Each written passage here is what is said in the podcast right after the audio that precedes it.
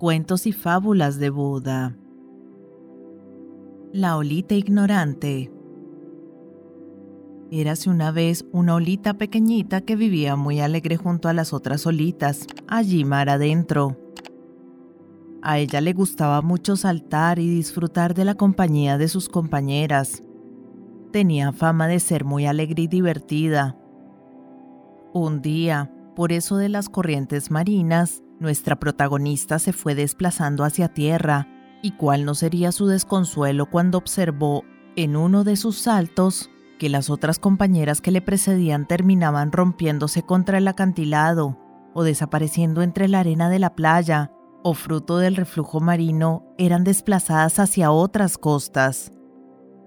Toda compungida, se volvió hacia su mejor amiga que se encontraba asustando a las gaviotas, y le dijo, qué ignorante eres.